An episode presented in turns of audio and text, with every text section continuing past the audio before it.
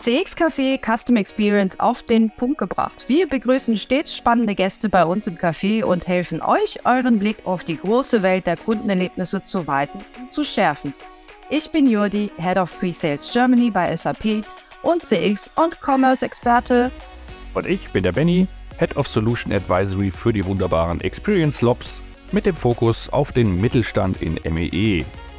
Und zusammen sagen wir herzlich willkommen auf ein Heißgetränk in unserem CX-Café. Super! Wir haben das erste Mal heute einen Live-Podcast auf der Bühne. Highlight, wow, Benny und ich.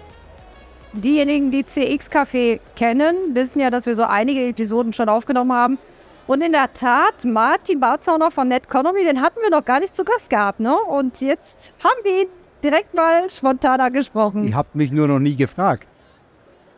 das stimmt. Dann starten wir erstmal einfach mal kurz mit dir. Willst, magst du dich mal kurz vorstellen mit ein, zwei Sätzen für diejenigen, die dich noch nicht kennen? Super gerne. Martin Bazauner. Ich bin Geschäftsführer von Netconomy. Wir beschäftigen uns mit überraschenderweise Customer Experience und das mit dem gesamten Querschnitt auch des Offerings der SAP. Durften da viele Kunden schon begleiten in erfolgreichen Projekten. Ja, und ich freue mich, dass ich heute hier bin. Wir freuen uns natürlich auch definitiv unser erster Live-Gast auf der Bühne auf der OMR 2023. Und in der Tat machen wir das heute wirklich komplett Freestyle. Also ja. Martin ist ja so ein Experte, der braucht keine Vorbereitung, oder? man kann doch sagen, ich bin faul und hätte mich eh nicht vorbereitet, auch wenn er mir die Fragen geschickt hat. Martin, wir kennen uns schon seit Ewigkeiten. Ich weiß, dass wir auch viele, viele äh, Kundenprojekte auch gemeinsam bestimmt haben. Auch sehr professionell. Aber generell, wir sind ja heute auf der OMR was ist denn so dein erster Eindruck? Was hast du so mitgenommen in den ersten Stunden? Vielleicht auf zwei Ebenen. Das eine ist mal, äh, wie sich die OMR als Event entwickelt hat, ist wirklich äh, sehr, sehr beeindruckend. Und ich glaube, man kann neidlos anerkennen, dass die OMR mittlerweile einfach auch in Kontinentaleuropa eines der führenden Events für alles rund um Digitalisierung ist. Äh, der Name deutet ja eher auf einen äh, reinen Marketing-Fokus hin. Ich glaube, das ist schon viel, viel breiter und geht, geht da deutlich darüber hinaus. Und das Zweite ist, äh, und darüber freue ich mich sehr, es gab ja in der Vergangenheit auch gemischte Wahrnehmungen darüber, wie die SAP das ganze Thema Customer Experience sieht, auch leider durch unscharfe Kommunikation. Und ich glaube, wenn man da reinkommt, das ist ein Statement. Da sieht man, dass die SAP das auch ernst meint und sich in einem Themenfeld professionell, sicher und strategisch bewegt, dass man eigentlich, wenn man den Namen SAP hört, nicht als erstes sich vorstellt. Und ich glaube, dass das einfach auch für die Wahrnehmung im Markt und durch die Kunden ganz, ganz entscheidend ist. Also ich habe jetzt wahnsinnig viele Fragen, die mir durch den Kopf gehen. Äh, Martin, was ist denn der erste Gedanke, wenn du an CX denkst? Naja, diese ganzen Begrifflichkeiten haben halt irgendwie immer, immer den Beigeschmack, dass es im Laufe der Zeit einen Hype-Begriff gibt und CX ist ja eigentlich schon wieder am Ende des Hypes, den man braucht, um auch Kunden ein Stück weit aufzuwecken und die Organisation in den Unternehmen auch auf ein Thema hinzubringen.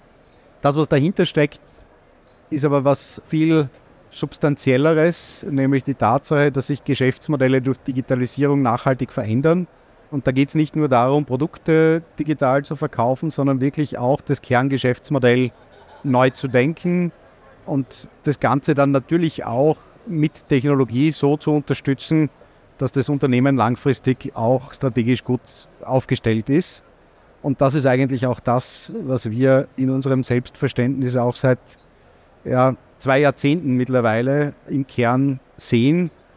Und der Begriff, der da gerade drüber steht, das ist halt einer, der in der Vermittlung nach außen hilft. Ich glaube, die Relevanz und die Bedeutung war noch nie so groß des, des Themas, dessen wir uns hier annehmen, wie es heute ist. Ja, du hast es genannt, äh, viele digitale Services und Projekte, die wir auch gemeinsam bestimmt haben, die ihr auch bestimmt habt, da kommen wir auch gleich noch tiefer dazu. Du hast am Anfang auch erwähnt, hier eigentlich die One-Office-Strategie, die wir fahren mit den Industrielösungen. Und ich habe jetzt rausgehört, das ist sehr, sehr positiv. Also ist es die richtige Richtung? Wie siehst du das? Ich sehe das absolut als richtige Richtung. Die SAP, glaube ich, hat sich in der Vergangenheit nicht so leicht getan, sich zu positionieren, indem sie zuerst, glaube ich, dachte, alles, was wir da im Backend haben, ist so langweilig, wir brauchen was Cooles, Neues da draußen. Mit natürlich auch dem Seiteneffekt, dass das coole Neue da draußen am alleinigen Wettbewerb mit allen anderen steht und eigentlich die Stärke, die die SAP hat, nämlich das Verständnis für End-to-End-Geschäftsprozesse in allen Facetten und über viele Industrien hinweg, dass das auch als Vorteil, als Stärke gar nicht so genutzt wurde. Und von daher ist sozusagen die, die Strategie, die die SAP letztes Jahr für sich definiert hat, das Ganze end-to-end -End innerhalb der Industrien zu denken, die absolut richtige. Es gibt meiner Meinung nach kein Unternehmen, das so viel Credibility hat, Geschäftsprozesse end-to-end -End zu digitalisieren wie der SAP, weil viele der Player, die heute da draußen auch mit CX-Technologie am Markt sind, diesen digitalen Layer verstehen, aber alles, was dahinter passiert, da gibt es keine näheren Angaben, weil das einfach auch in deren Universum gar nicht vorkommt. Und das hilft den Kunden aber dann auch nicht, weil wenn sozusagen ich 20 Prozent des Gesamtlösungsspektrums gelöst kriege und für die restlichen 80 Prozent soll ich mir bitte wen anderen suchen, das ist, erhöht die Komplexität für Unternehmen, erhöht die Kosten, erhöht das Risiko. Und von daher glaube ich, da macht die SAP das absolut äh, Richtige und ist da auch in einer Position, die von anderen Anbietern am Markt so nicht glaubwürdig vertreten werden könnte. Das hören wir natürlich gerne, Benny. Definitiv. Und was wäre die SAP ohne das Partner-Ökosystem, wo ihr definitiv eine sehr, sehr große und wichtige Rolle spielt in dem ganzen Umfeld? Da wären wir wahrscheinlich auch relativ verloren. Von daher finde ich es unfassbar spannend, mal von euch zu hören, was für Erfahrungen habt ihr mit CX-Produkten? Und ihr habt ja am Stand zur linken Seite hier oder für die Zuschauer von der rechten Seite Schokolade von Lederach da. Hat das einen bestimmten Grund, dass die Schokolade hier ist? Gibt es da irgendwie Bezüge zur Customer Experience oder? Lederach ist natürlich ein Kunde von uns und wir dachten, das ist, was Rolex für Uhren ist, ist Lederach für Schokolade. Das ist ein guter Aufhänger auch natürlich für die Veranstaltung hier. Lederach ist auch ein Kunde von uns, wo es darum geht, wie man eine digitale Beziehungen für Schokoladekonsumenten herstellen kann. Das ist durchaus eine Herausforderung und ich glaube, dass das auch ganz, ganz wichtig ist, dass sozusagen in dem Ökosystem der SAP auch eine Partnerlandschaft existiert, die halt nicht mal nur isoliert hier Marketing Automation und da ein bisschen E-Commerce machen kann, sondern einfach auch einen ganzheitlichen strategischen Ansatz zu entwickeln hilft und den dann aber auch glaubwürdig realisieren kann. Ein Konzept ist immer nur so gut wie das, was man dann auch letztlich daraus macht. Definitiv. Dürft ihr noch mehr Details über die Problemstellung, mit der Lederach zu euch gekommen ist, verraten oder macht ihr das am Stand? Das würden wir am Stand machen, also gerne an die Kollegen äh, wenden. Das wäre jetzt, glaube ich, nicht gut, wenn ich da alle Details verrate. Okay. Wir, haben, wir haben ja eine langjährige Partnerschaft gemeinsam, Martin. Was macht es in deinen Augen so besonders? Also das Erste, was mir so einfällt, ist, dass wir eine wirklich starke und enge Zusammenarbeit über die Jahre hatten. Was ist so deine Sichtweise drauf? So eine Partnerschaft hat ja auch Licht und Schatten, wie es immer so ist. Ne? Da beginne ich vielleicht mal mit den Schatten. Es ist nicht ganz so leicht, immer mit der SAP zu arbeiten, weil viele Dinge nicht ganz so stringent äh, sind. Das glaube ich, wissen alle, die da äh, beteiligt sind. Und es manchmal auch ein bisschen länger braucht, bis die SAP in Fahrt kommt und sich, sich bewegt. Das Positive ist aber natürlich auch, dass man da auch eine unglaublich breite Expertise mit vielen guten Leuten hat, die einfach auch in der Lage sind, bei einer komplexen Aufgabenstellung zu helfen. Und da gibt es eigentlich nichts, das da jetzt Grenzen setzen würde. Das ist aber die Mischung, wie man das Ganze auch nutzt und was für uns zum Beispiel so eines der Highlights ist. Zum einen ist die SAP ein gigantischer Konzern mit 100.000 Mitarbeitern. Zum anderen schaffen wir es als Partner und da legen wir natürlich auch besonderen Wert drauf, wenn man sozusagen Versprechen gegenüber Kunden macht, dann ist es häufig so, dass der Hersteller sagt, ja, ja, wir haben jetzt eh die Unterschrift, wir sind dann mal weg. Und ihr macht es dann schon dass das auch anders ist und dass wir da auch sehr tiefen Zugang auch wirklich zur Produktentwicklung finden. Und dass es uns gelingt, trotz dieser äh, Größe wirklich auch Veränderungen sehr direkt äh, in die Produkte zurückzubringen, wo wir auch sachlich fundiert äh, und generisch darlegen können, dass das notwendig ist. Ne? Und das, glaube ich, ist nicht normal, wenn man da bei vielen Unternehmen aus dem angloamerikanischen Raum draufschaut, da kann man äh, auf die Kummertafel was draufschreiben und da bleibt es dann für immer und ewig, da ändert sich relativ wenig. Und das finde ich schon, also die, die Größe und Professionalität und trotzdem der innere Pragmatismus, der trotzdem da ist und auch genutzt werden kann. Habe jetzt alle Fragen beantwortet.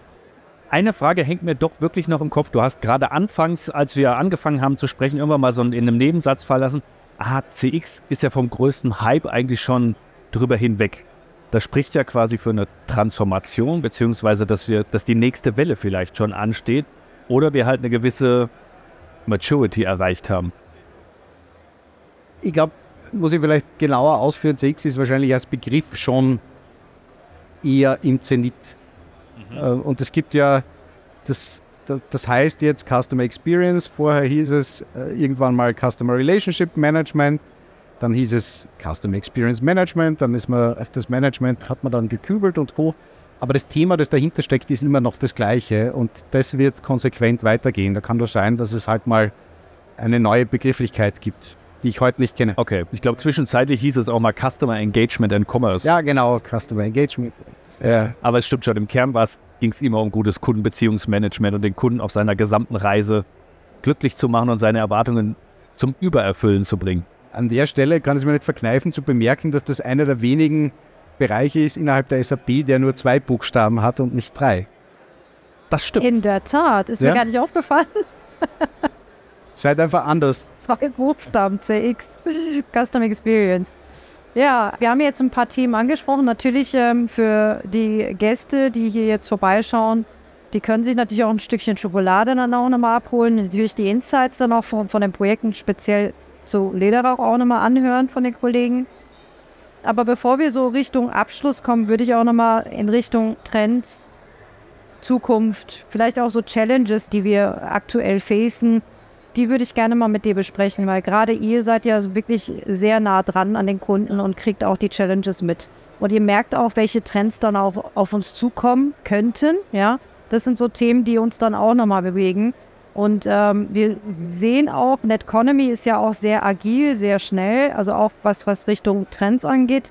Ihr versucht dann auch immer, ne, direkt was auszuprobieren, ob es funktioniert oder nicht. Das merke ich ja selber auch direkt, weil wir auch eng zusammenarbeiten. Fangen wir mal mit den Challenges an. Was für Challenges siehst du am meisten auf dem Markt?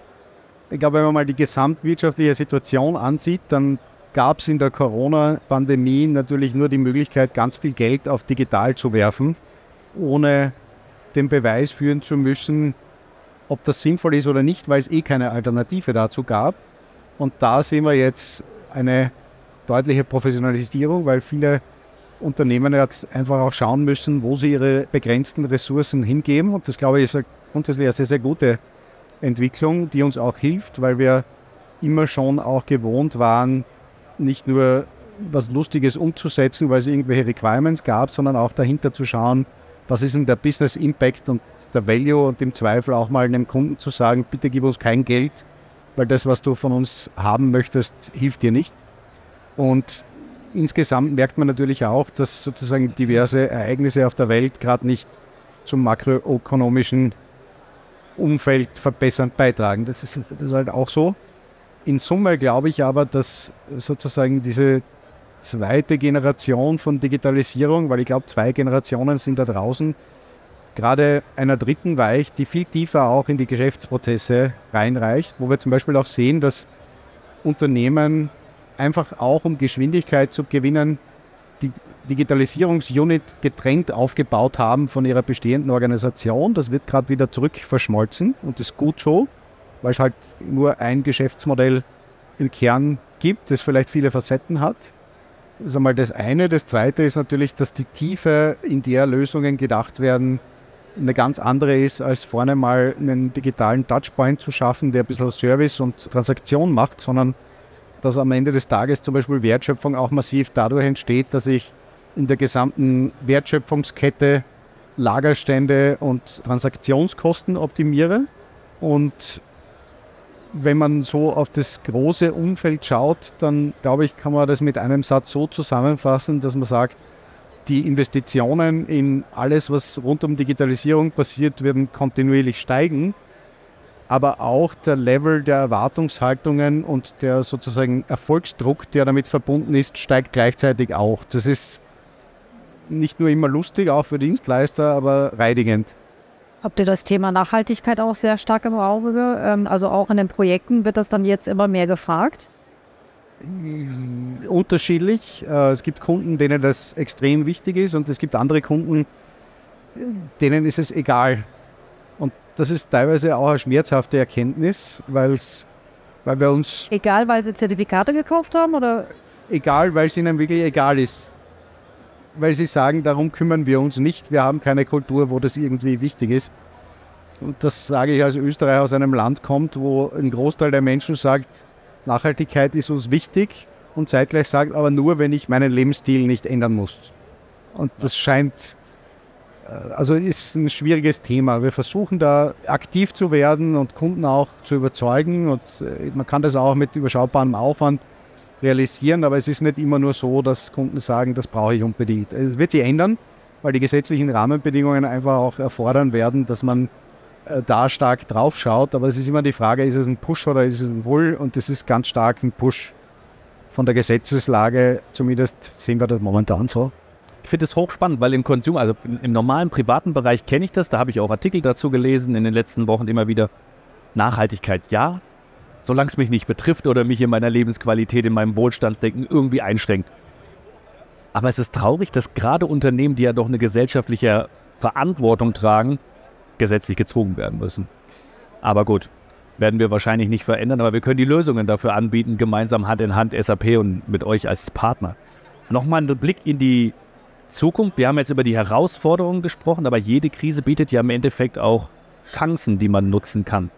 Hättest du da noch mal ein, zwei Punkte, wo du sagst, hey, das sind die Chancen, die genau jetzt gerade zur Verfügung stehen und die man nutzen sollte? Also ist natürlich pro Branche ein bisschen unterschiedlich, aber.